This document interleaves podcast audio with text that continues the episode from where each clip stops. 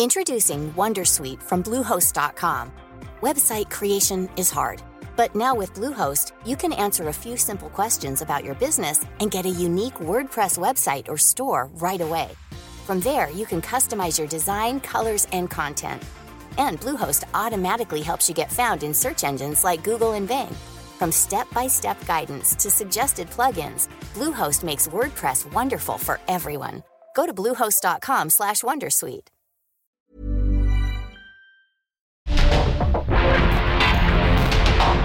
Porque el mundo actual no se entendería sin la economía, las finanzas y los negocios.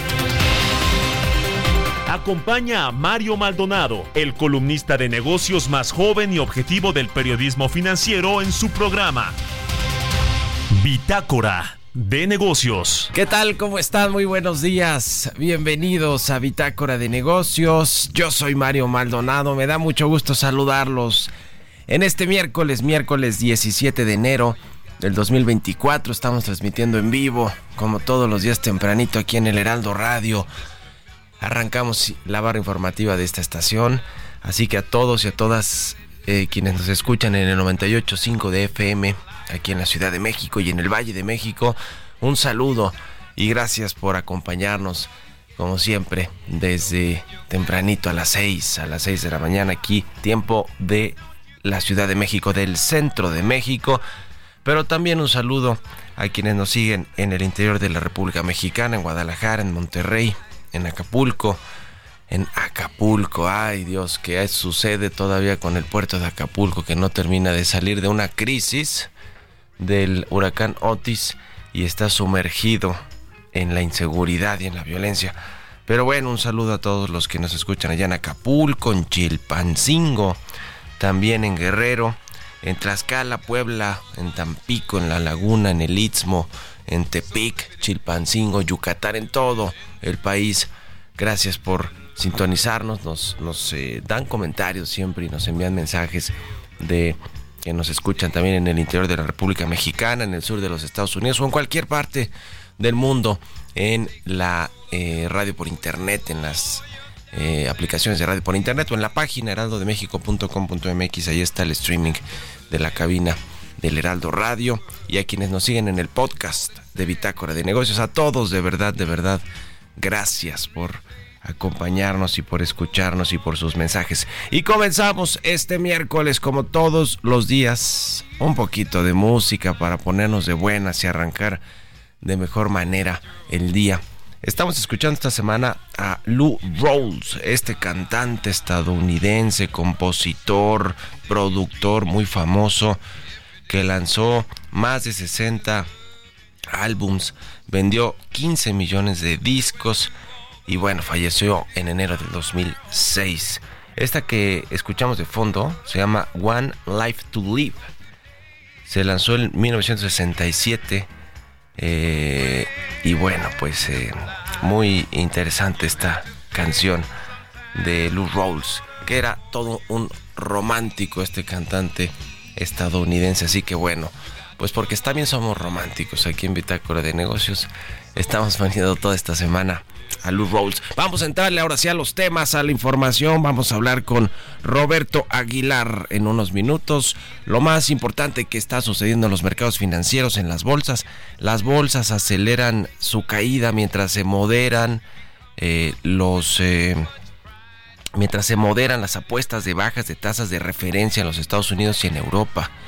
El dólar sigue fortaleciéndose y marca mejor nivel en un mes, afectando a monedas emergentes, y la población de China baja por segundo año consecutivo ante menor tasa de natalidad y decesos por el COVID-19. Vamos a entrar a esos temas con Roberto Aguilar. Vamos a platicar con Ramón de la Rosa, subdirector de Economía en Actimber, sobre la estimación que hace el INEGI del estancamiento del consumo privado al cierre del 2023 con estos indicadores adelantados. Vamos a hablar de esto con Ramón de la Rosa, vamos a hablar con Arturo Carranza, también analista del sector energético, sobre este planteamiento que se ha hecho para que la deuda de Pemex sea deuda del gobierno, que mire ya ahora el refinanciamiento de la deuda de Pemex se ha hecho a través de la Secretaría de Hacienda porque Pemex no tiene grado de inversión. Es un auténtico desastre lo que ha hecho Octavio Romero al frente de Pemex. Pero bueno, este, un, consejero de la empresa plantea un Pemex Proa, que es esto que ya le decía, que la deuda eh, de Pemex se convierta en deuda nacional, con todo lo que eso podría implicar, ¿eh? de riesgo para las finanzas públicas y para la calificación también de México, la calificación soberana. Así que bueno, vamos a hablar de eso, vamos a hablar también de de eh, con Guillermo Zamarripa, el presidente de la Asociación Mexicana de Administradores de Fondos para el Retiro, la Amafore, sobre esta reforma tan polémica que propuso el presidente López Obrador para reformar, para cambiar de fondo el, el sistema de ahorro para el retiro, particularmente esta tasa de reemplazo con la que se jubilan los trabajadores mexicanos. Vamos a entrarle a todos, a todo el detalle con él, a ver si hay espacio o no para, para hacer una reforma de este tipo. Le vamos a entrar a estos temas, quédense con nosotros de aquí hasta las 7. Vámonos al resumen de las noticias más importantes para comenzar este día con Jesús Espinosa. Luego de que el precandidato del Partido Republicano Donald Trump aseguró que si gana las elecciones de Estados Unidos cerrará su frontera sur, el presidente de México, Andrés Manuel López Obrador, aseguró que no se puede cerrar la frontera entre México y Estados Unidos, pues aseguró que es indispensable la buena vecindad. Es parte de las campañas en Estados Unidos, se expresan muchas cosas en las campañas para tratar de ganar votos sin embargo, no se pueden cerrar las fronteras entre México y Estados Unidos. No se puede cerrar la frontera porque es eh, fundamental la integración económica, social. La Confederación Patronal de la República Mexicana solicitó que en pleno proceso de reconstrucción de Acapulco, tras el paso del huracán Otis, se mantenga la presencia de la Guardia Nacional en el puerto, a fin de reforzar las acciones para evitar la delincuencia. Expertos en finanzas públicas y en materia económica hicieron un llamado a la siguiente administración federal, pues consideran que es inminente una reforma fiscal porque las presiones al gasto siguen creciendo. Carlos Serrano, economista en jefe de BBVA México, dijo en el encuentro Diálogos por la Transformación organizado por Gerardo Esquivel que el país es un recaudador pobre, con lo cual se tiene un reto estructural de hace décadas.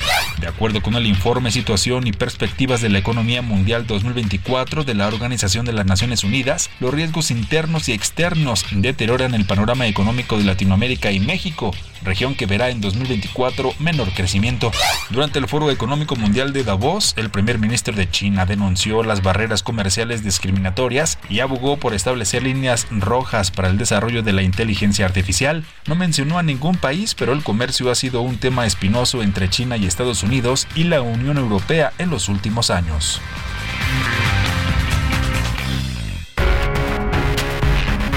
El editorial.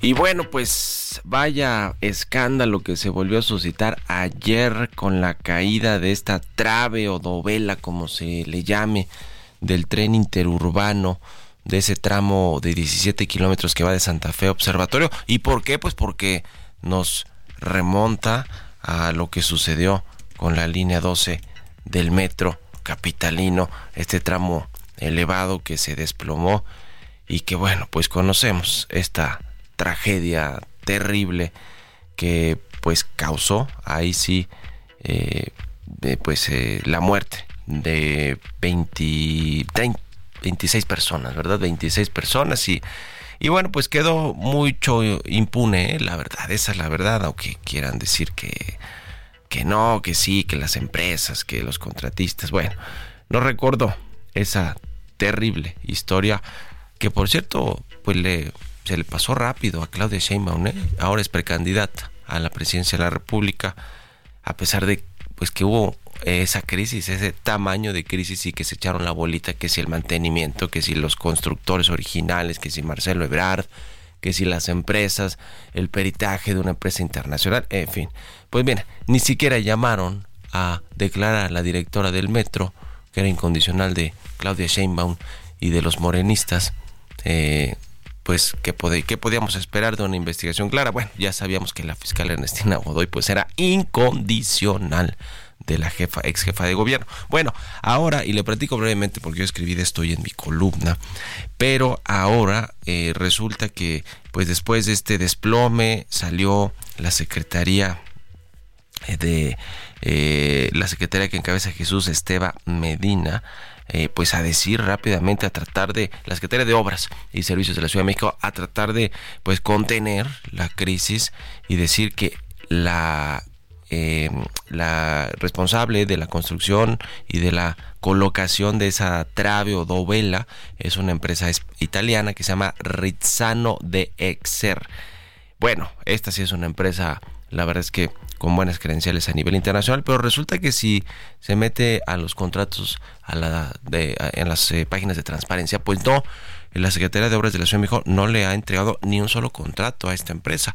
Todo indica que es una empresa subcontratada y que la empresa que sí tiene este contrato se llama Jaguar Ingenieros Constructores, que esa es una empresa con mucho historial de corrupción, de inhabilitaciones por falsear documentos y que pues cayó paradita en el eh, en este proyecto del tren interurbano después de que CAPSA de los hermanos Amodío y muy cercanos al ex jefe de gobierno Miguel Ángel Mancera, pues fueran sacados. Hoy se salieron de este proyecto, le entraron los de Jaguar Ingenieros, que todo parece subcontrataron a esta empresa francesa, pero bueno, pues estos estuvieron metidos en el proyecto del aeropuerto de Texcoco, de el Enrique Peña Nieto, que dijo el presidente del observador que estaba plagado de corrupción, eh, pero estuvo fuera de, circulación 15 meses inhabilitada, tuvo que pagar una multa y ahora resultó que cayó parada con estos contratos del tren interurbano. El asunto huele mal, ¿eh? así que vamos a ver qué investigaciones salen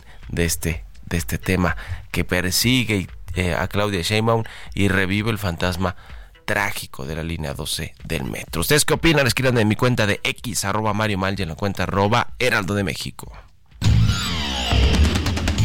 Mario Maldonado en Bitácora de Negocios. Y bien, vamos a platicar con eh, Ramón de la Rosa, subdirector de Economía en Actimber. ¿Cómo estás, Ramón? Buenos días. Muy buen día, Mario. Muy bien, gracias. Gusto saludarte. Pues el indicador oportuno del INEGI a diciembre del 2023 estimó que el consumo privado en el mercado interno había habría reportado un retroceso ligero de 0.02%, pero finalmente un retroceso. ¿Cómo ves estos datos? Sí, efectivamente estos indicadores oportunos de INEGI, que es no es el dato oficial, no es una estimación de lo que podría pasar en noviembre y diciembre, te da este menos 0.02 y un 0.1 más o menos en diciembre. Entonces, con esto, pues eh, el año estaría acabando con un crecimiento anual del cuatro y medio, que es, es bueno, es muy bueno, arriba del tres y medio con el que se espera termine el PIB, ¿no? Esto quiere decir que el, consumo sigue fuerte, dinámico. Cuando vemos los componentes, sobre todo ha crecido el consumo de bienes importados, creció casi 20% en el año, mientras que el consumo nacional eh, apenas un 2%, ¿no? Ahora, ¿a qué se debe eso? Pues evidentemente a la apreciación tan fuerte que tuvo el tipo de cambio el año pasado, lo cual hace que los productos que traemos desde el exterior pues, sean ligeramente más baratos y eso permite el crecimiento. Ahora, eh, las variables que apoyaron pues todo esto fue las remesas fuertes, un mercado laboral fuerte con tasas de desempleo históricamente bajas, en 2.8%, eh, y esto, pues recordemos, son indicadores coincidentes, quiere decir que estamos viendo casi casi en tiempo real cómo está la economía. Para ver hacia dónde va, pues debemos voltear a ver algunos adelantados que pueden ser el sector de las manufacturas, el sector de la construcción, las fuentes de empleo. Y eso lo que hemos estado observando en las últimas veces que hemos hablado, Mario, es que ya algunos proyectos de infraestructura comienzan a terminarse. Eso hace que la construcción ya no esté creciendo a una tasa tan acelerada. Y en las manufacturas también ya tenemos un par de meses donde han estado estancadas, ¿no? Eh, aunado con las exportaciones. Entonces, en conjunto, pues esto lo que sugiere es que sí, tuvimos un muy buen 2023, parece que a finales del año ya comenzamos a ver estas señales de desaceleración, que no implica una recesión en el 2024, pero sí eh, tendremos menor crecimiento, ¿no? Eso, eso es importante para saber cómo va a arrancar el 2024, con qué tendencia eh, de desaceleración del consumo, de la economía en general, eh, sobre todo porque la inflación todavía pues está en, en un nivel alto como cerró el año, ¿no? Que ya lo hemos platicado, 4.23 4.66 ¿no? en, en diciembre. y esto, pues también mantener tasas de interés que altas, aunque hay esta expectativa que sea en marzo cuando comiencen a bajar, pues eh, también podría ir frenando un poco el crecimiento económico. Eh, eh, en, en, 2024, ¿cuáles son las perspectivas que tienen ustedes en Actinver de crecimiento? De crecimiento esperamos uno del 2.4% para este año, ¿no? Y que la inflación vaya bajando de forma lenta del 4.66, como mencionabas, hacia el 3.8, 3.9. Eso ya es una reducción muy lenta en la inflación y por lo mismo, a pesar de que estamos viendo recortes por parte de México, no estamos pensando en recortes, un ciclo de recortes tan agresivo como ha ocurrido, por ejemplo, en, en los últimos eh, dos veces que comenzó este ciclo de recortes fueron muy rápidos porque en esas ocasiones teníamos recesiones. Ahorita no estamos viendo eh, ese, ese escenario, ¿no? Pues interesante. Muchas gracias, como siempre, Ramón de la Rosa, subdirector de Economía en Actimber. Estamos en contacto y muy buenos días. Muy buen día, Mario. Un abrazo. Hasta luego. 6 con 21. Vamos con Roberto Aguilar. Economía y mercados. Roberto Aguilar ya está aquí en la cabina del, del Heraldo Radio. Mi querido Robert, nos distraímos. Robert, ¿cómo estás? Buenos días. ¿Qué tal, Mario? Me da mucho gusto saludarte a ti y a todos nuestros amigos. Fíjate que quisiera comenzar con el tema del tipo de cambio. Ya se nos subió hasta 17.30. Había tocado un poco más temprano el 17.38. Con esto ya tenemos una depreciación en lo que va de este naciente 2024 de más de 2%. De hecho, el peso mexicano encabezó la caída de las monedas de mercados emergentes y esto obedece a que justamente el dólar a nivel mundial se encuentra, sigue todavía en el máximo de, de un mes y esto básicamente por el tema de que pues eh, ya hay el rechazo de miembros de los bancos centrales a las expectativas de recorte de tasas de interés y a los indicios de una recuperación económica desigual en China. La preocupación geopolítica también ha minado el ánimo de los inversionistas, ya que están pendientes de la evolución de la situación en el Mar Rojo, en Gaza y también en Ucrania. Ucrania. También te comento que justamente eh, el gobernador de la Reserva Federal, Christopher Waller, afirmó que aunque la inflación se acerca al objetivo de 2% que fijó justamente el Banco Central estadounidense, la entidad no debería precipitarse a la hora de bajar las tasas. El Banco Central Europeo también se pronunció al respecto y bueno, pues también ha desinflado justamente esta situación. Ayer adelantamos también el tema del crecimiento de la economía china, hoy ya se confirma, creció 5.2% en el cuarto trimestre respecto al año anterior, incumpliendo levemente las expectativas de los analistas, pero aún así haciendo posible que cumpliera con su objetivo de crecimiento anual que era de 5%. Ya al final del año justamente fue de 5.2%, ayudada por, en parte por los efectos de la base de baja del año anterior, marcados por el confinamiento por el COVID-19. Y bueno, fíjate que también un dato muy relevante es que la población de China cayó por segundo año consecutivo el año pasado, ya que una baja tasa de natalidad sin precedentes y una oleada de, decesos por el COVID-19 cuando terminaron los estrictos confinamientos aceleraron una justamente caída que tendrá profundos efectos a largo plazo sobre el potencial de crecimiento de la economía. Bueno, pues ha anunciado que son justamente 1.409 millones de personas, de habitantes en China, así cerró justamente 2023 y también te comento que la Secretaría de Infraestructura, Comunicaciones y Transportes de, pues dio a conocer que hay cinco propuestas de interesados en participar en un proyecto para impulsar el transporte de pasajeros por ferrocarril, un plazo un día después de que se venciera el plazo que justamente estableció el gobierno mexicano. Y bueno, pues ahora también ver qué tan rentable pudiera suceder o pudiera darse esta incursión a los ferrocarriles justamente de pasajeros. También te comento rápidamente que en el marco de Davos, el Papa pide justamente a los líderes que miren más allá de los beneficios para curar un mundo, dice lacerado. Estas son las declaraciones que justamente el Papa Francisco eh, dio, hoy a líderes políticos, económicos y empresariales reunidos justo en el Foro Económico Mundial que se celebra en Davos. Pues hasta el Papa está pendiente de lo que suceda allá en Davos, Suiza. E interesante todo este asunto de los transportes porque ya estaban contrarreloj el transporte ferroviario para que las empresas propusieran, eh, pues sí, cómo utilizar también sus concesiones para trasladar pasajeros. Vamos a ver si le, si van a tener entrada estas propuestas en la Secretaría de Comunicaciones, Infraestructura y Transportes. Gracias, Roberto Aguilar. Al contrario, Mario, muy buenos días. Roberto Aguilar, síganlo en X, Roberto AH. Vámonos a la pausa, regresamos. En un momento continuamos con la información más relevante del mundo financiero en Bitácora de Negocios con Mario Maldonado. Regresamos.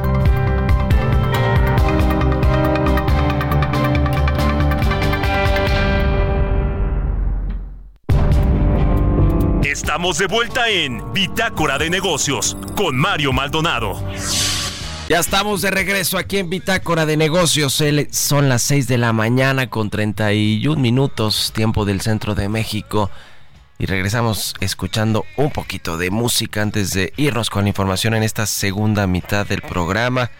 Estamos escuchando al cantante, compositor, productor estadounidense Lou Rawls, quien falleció en el 2006, pero dejó un gran legado musical como esta canción que se, llama, que se llama One Life to Live de Lou Rawls. Es de 1977 me parece. Y bueno pues eh, este cantante le decía lanzó 60 álbums vendió más de 15 millones de discos. Y lo estamos escuchando esta, esta semana aquí en Bitácora de Negocios. Vámonos con esto al segundo resumen de noticias con Jesús Espinosa y cuando anunciaba pues todos los lados donde nos escuchan y nos envían sus mensajes, por supuesto que le mandamos también un saludo y un abrazo a Irene Levy, quien nos escucha desde Canadá y siempre nos escribe también, así que un saludo y un abrazo. Vámonos al segundo resumen de noticias con Jesús Espinosa. Presidente Andrés Manuel López Obrador descartó que exista una situación crítica por el incremento en casos de COVID-19 y otras enfermedades respiratorias que pudieran llevar a una saturación del sistema hospitalario del país. Héctor Tejada Sar, presidente de Concanaco Servitur, señaló que se deberán analizar las situaciones económicas de cada propuesta para que se genere un círculo positivo. Esto con relación a las iniciativas que enviará el Ejecutivo al Congreso el próximo 5 de febrero para que el salario mínimo se aumente por encima de la inflación y los trabajadores obtengan una Introducing Wondersuite from Bluehost.com. Website creation is hard, but now with Bluehost, you can answer a few simple questions about your business and get a unique WordPress website or store right away. From there, you can customize your design, colors, and content. And Bluehost automatically helps you get found in search engines like Google and Bing. From step-by-step guidance to suggested plugins, Bluehost makes WordPress wonderful for everyone. Go to bluehost.com/wondersuite. pensión de su sueldo en activo. El Servicio de Administración Tributaria dio a conocer que la recaudación tributaria acumulada durante el año pasado alcanzó 4 billones 517 mil 730 billones de pesos, la captación de impuestos más alta del sexenio. Detalló que el cobro de gravámenes y derechos del año pasado representó 705 mil millones de pesos más en comparación con el mismo periodo del 2022, un crecimiento real de 12.3%, lo que representó su mayor avance en ocho años. La Agencia Nacional de Aduanas de México reportó crecimiento de 4.3% en las operaciones aduaneras en el periodo de enero a noviembre del año pasado, comparado con igual lapso del 2022. Se contabilizó 19.813.949 operaciones aduaneras, considerando las exportaciones e importaciones de mercancías vía marítima, fronteriza y aéreas, lo cual responde a la mejoría en la actividad comercial y económica del país respecto al periodo de la prepandemia. Entrevista.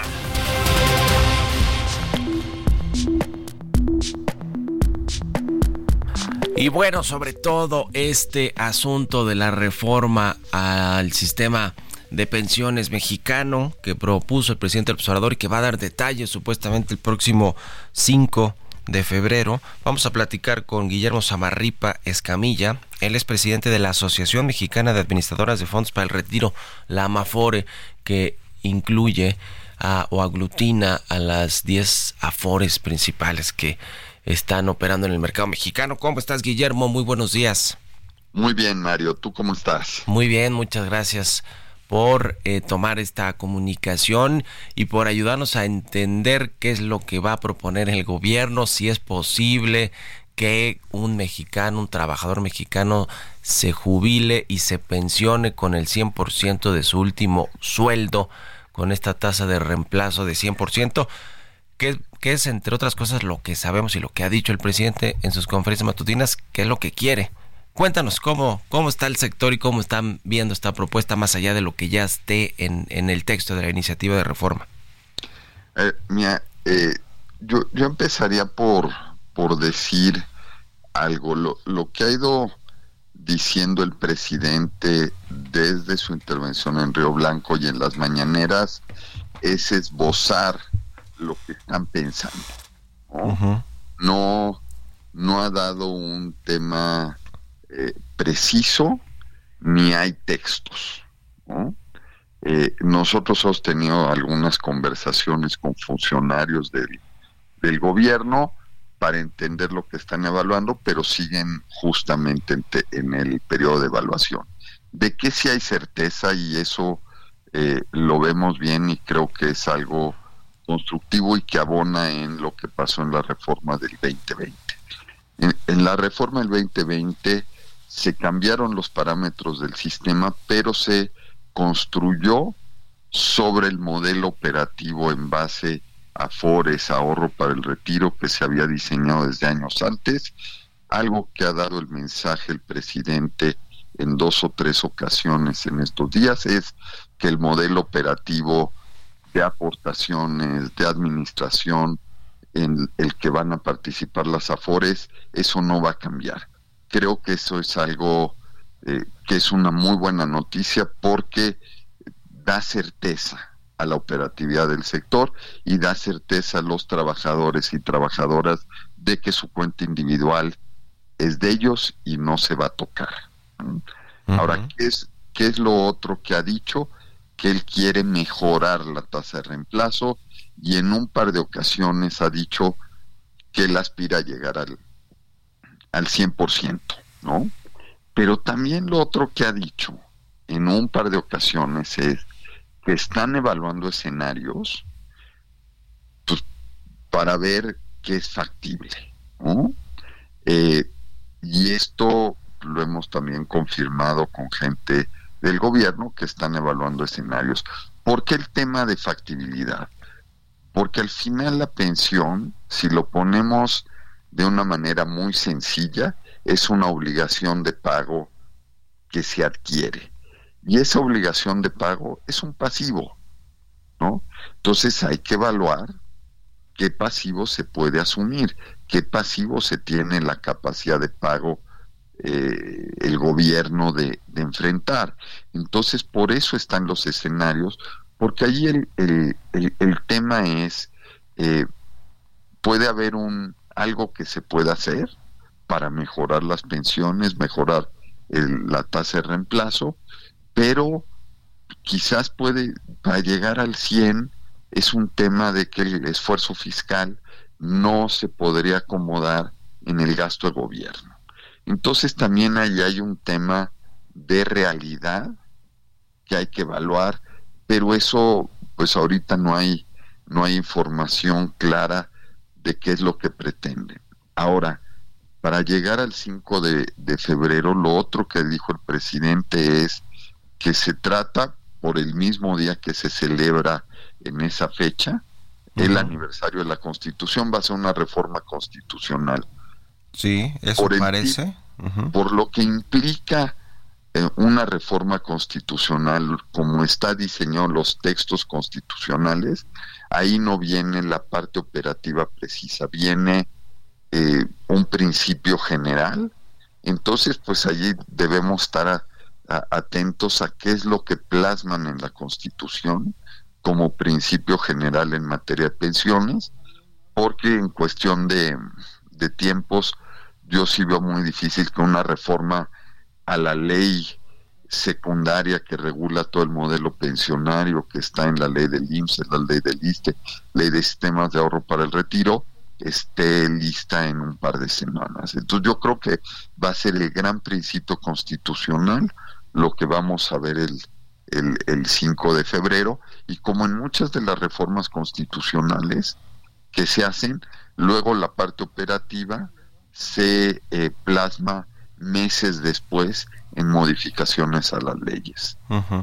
Eh, ahora, decías este asunto de el marco en el que va a presentar estas iniciativas, que es el aniversario de la Constitución mexicana, el 5 de febrero, y que por lo tanto, pues pareciera que las cuatro o cinco reformas que va a eh, presumir o que va a mandar al Congreso serían constitucionales. Esta de la de la ley de, de pensiones y del sistema de ahorro para el retiro eh, no podría tener modificaciones legales únicamente a las leyes secundarias de lo que ya se aprobó en el 2020? ¿Tiene que ser constitucional? No, no. A ver, sí se puede hacer sin una reforma constitucional y únicamente a las leyes secundarias, que sería la ley del Seguro Social para trabajadores del sector privado y la ley del ISTE para trabajadores del sector público, porque el presidente ha hablado de los dos grupos. ¿no? Entonces sí se puede hacer solo en eh, las leyes secundarias, pero ahí es donde pues, no hay una claridad suficiente porque el presidente ha hablado de que esto lo va a plasmar primero en una reforma constitucional y una reforma constitucional no van los parámetros, van principios generales. Entonces tendremos que ver qué es lo que pone en la en la constitucional para en su caso luego entender qué es lo que se va a plasmar en, la, eh, en las leyes secundarias. Ahora, Entonces parte de la indefinición que estamos viviendo porque hay pistas, pero no hay una información clara de cómo se va a hacer la iniciativa ni en qué consiste. Ahora, lo que todo mundo dice es que es imposible que un trabajador se pensione con el 100% de su último salario y no hablamos absolutamente de todos los trabajadores, quizá habrá algunos que sí puedan pensionarse con ese 100% de con esa tasa de reemplazo de 100%, pero no el grueso de los trabajadores en México porque no sucede en ninguna parte del mundo. ¿Están conscientes de eso ustedes? Eh, ¿Reconocen que es imposible que eso suceda? A ver, yo, yo creo que aquí hay que entender eh, ese concepto de imposible, ¿no? A ver. Todo es posible si elevamos el PIB a, como está el de Estados Unidos, pero no, va a pasar. No, no, es distinto, es distinto. Creo que no es tema del PIB. Todo es posible si hay capacidad de gasto fiscal. ¿No? El, el, tema es la capacidad de gasto que tiene el gobierno, porque la otra pista que ha dado el presidente es el sector privado ya puso su parte, de hecho con la cuota de aportación a la que se va a llevar en 2030, eh, de 15%. Del 15%, 13.75 lo va a poner el patrón. Entonces el presidente ha dicho, el gobierno puede poner una parte o puede apoyar también para contribuir para que no solo sea sector privado. A ver, para llegar al 100%, mm, subir la cuota de aportación sería llegar a niveles, no sé si del 25, del 23, no lo sé. habría que ver los cálculos precisos, pero la pregunta es, ¿el gobierno tiene la capacidad fiscal para hacer ese pago? Esa es la discusión. Y por eso el planteamiento de escenarios del que habló el presidente es tan importante, porque, digamos, es un tema de capacidad. Ahora, el otro tema que pones en la mesa es bien importante. Es, ¿qué se hace en otros países? En otros países es común que la gente se retire con el 100%. La respuesta es no. Entonces, la pregunta otra que nos debemos hacer a la hora de poner la capacidad fiscal en la mesa es, México debería ser el país con mayor nivel de tasa de reemplazo en el mundo, no necesariamente se implica un esfuerzo fiscal que es prácticamente imposible. Entonces, el, el tema es mejorar el sistema, yo creo que es algo que hay que pensar, o siempre se debe pensar cómo hacerle, pero ¿hasta dónde?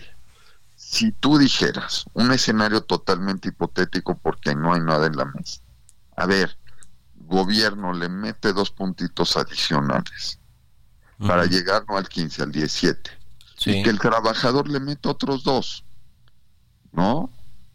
o, el trabajador, sí, el trabajador le mete dos. Llegamos al 19. Ya estás hablando de tasas de reemplazo mucho más altas. arriba del promedio internacional y con un esfuerzo compartido entre gobierno y trabajador. Si tú me preguntas, ¿es factible que el gobierno pueda acomodar dos puntitos adicionales de contribución a los trabajadores del sector privado? Yo creo que con esfuerzo se puede acomodar sin poner en peligro las finanzas públicas. Por eso hay que entender qué es lo que están pensando. Y yo creo que para algunos esfuerzos que mejoren, sí hay capacidad, pero hay que ver la propuesta. Y también esta idea de que le entren todos, que le entren también los, trabajadores, claro, claro. Eh, este y se puede construir algo en beneficio eh, eh, en beneficio de todos, pero esta es una mera especulación de esta hipótesis de escenario porque no hay no hay No conocemos el texto de la iniciativa. Oye, por último te pregunto en, un minuto o menos, Guillermo. Entonces ustedes descartan, para no hablar de imposibles, que el gobierno pueda eventualmente querer gestionar una parte de esos activos, de, de, ese dinero que está en las cuentas individuales de los trabajadores de casi 6 billones de pesos. A ver, ahí voy a ser muy preciso. Hoy el sistema de Afores tiene una Afore que es 100% propiedad del gobierno y otra que es la mitad propiedad del gobierno. El gobierno ya participa en la industria administrando parte de los ahorros de los trabajadores. Nosotros lo que vemos es que este modelo mixto es el que se va a mantener y el gobierno ya está dentro, ¿no? Entonces pues, creemos que un poco eh, eh, el status quo en la parte de gestión de activos es el que se va a mantener y es lo que ha dicho públicamente el presidente y en conversaciones con el gobierno no lo han confirmado. Ya. Bueno, pues vamos a estar más que pendientes el próximo 5 de febrero y, a conocer también el texto de estas iniciativas, la de pensiones, que es la que nos atañe en esta conversación. Gracias, Guillermo Samarripa, presidente de Amafore, por estos minutos. Seguimos en contacto y muy buenos días. Al contrario, gracias a ti, Mario, que estés muy bien. Hasta luego. Hasta luego. 6 con 48 minutos de la mañana, vamos a otro tema. Mario Maldonado en Bitácora de Negocios.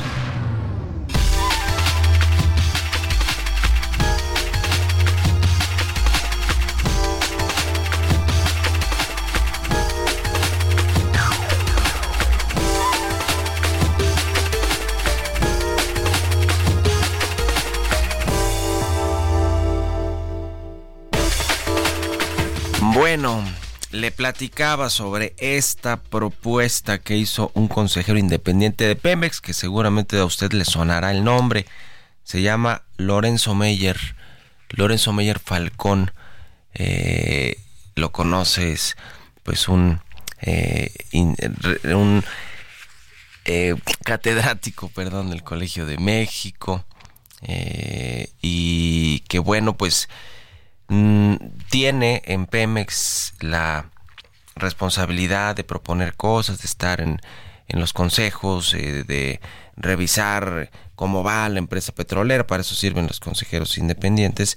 Pero bueno, él propuso que se regrese a un esquema como el que se ha eh, tenido en algún momento y propuesto en, en, en otros que se rescate a Pemex a través del, del gobierno, a través del Estado, que se haga esta especie de Pemex Proa, eh, digamos que eh, tomando en cuenta lo que pasó con, lo que, con, los bancos en el FOBAPRO, que alucina el presidente Andrés Manuel Obrador esta deuda eh, privada que pues fue deuda pública, se convirtió en deuda pública y bueno, terminamos o estamos todavía pagando los mexicanos este Fobaproa, pero bueno, el Pemex Pro en pocas palabras tiene que ver con que la deuda de Pemex que es pesadísima de 110 mil millones de dólares, la empresa petrolera más endeudada del mundo, pues que lo asuma el gobierno. Y de eso vamos a platicar con Arturo Carranza, analista del sector energético. Arturo, ¿cómo estás? Muy buenos días.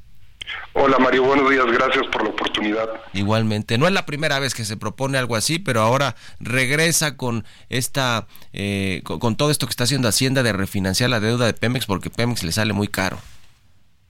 Sí, el planteamiento del consejero independiente de petróleos mexicanos, Mario, es por razones múltiples un planteamiento inviable. En todo caso, creo que hay que poner atención a la propuesta porque expresa un problema muy importante. Bajo el modelo actual de negocios eh, de negocio de petróleos mexicanos, Mario, donde la empresa tiene una presencia predominante a lo largo de la cadena de valor de los hidrocarburos, esta empresa ha sido incapaz de resolver sus problemas operativos y financieros más relevantes.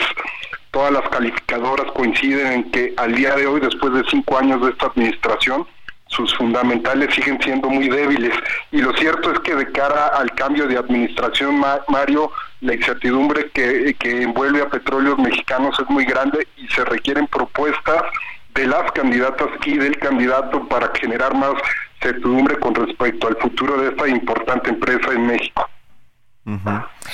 Eh, este eh, asunto de la Secretaría de Hacienda que ha tenido que refinanciar la deuda de corto plazo de Pemex y mejorar ahí el, la perspectiva de los plazos de pago de la pesadísima deuda que tiene Pemex es algo esperable porque el gobierno consigue mejores tasas y finalmente el gobierno es el garante, el, el que respalda a Pemex y por eso los inversionistas siguen comprando sus bonos, eh, etcétera pero pues no debió debió haber sido así, ¿no? Porque Pemex tenía ganado de inversión, podía salir al mercado a tasas competitivas, a refinanciar pasivos de corto plazo o mediano plazo, pero pues desde que perdió el grado de inversión, que por cierto fue muy al inicio del, sexenio, pues no ha podido hacer gran cosa Pemex y, tampoco ha podido bajar la deuda, ¿no? Que no se ve cómo pueda bajar esa deuda de más de 100 mil millones de dólares.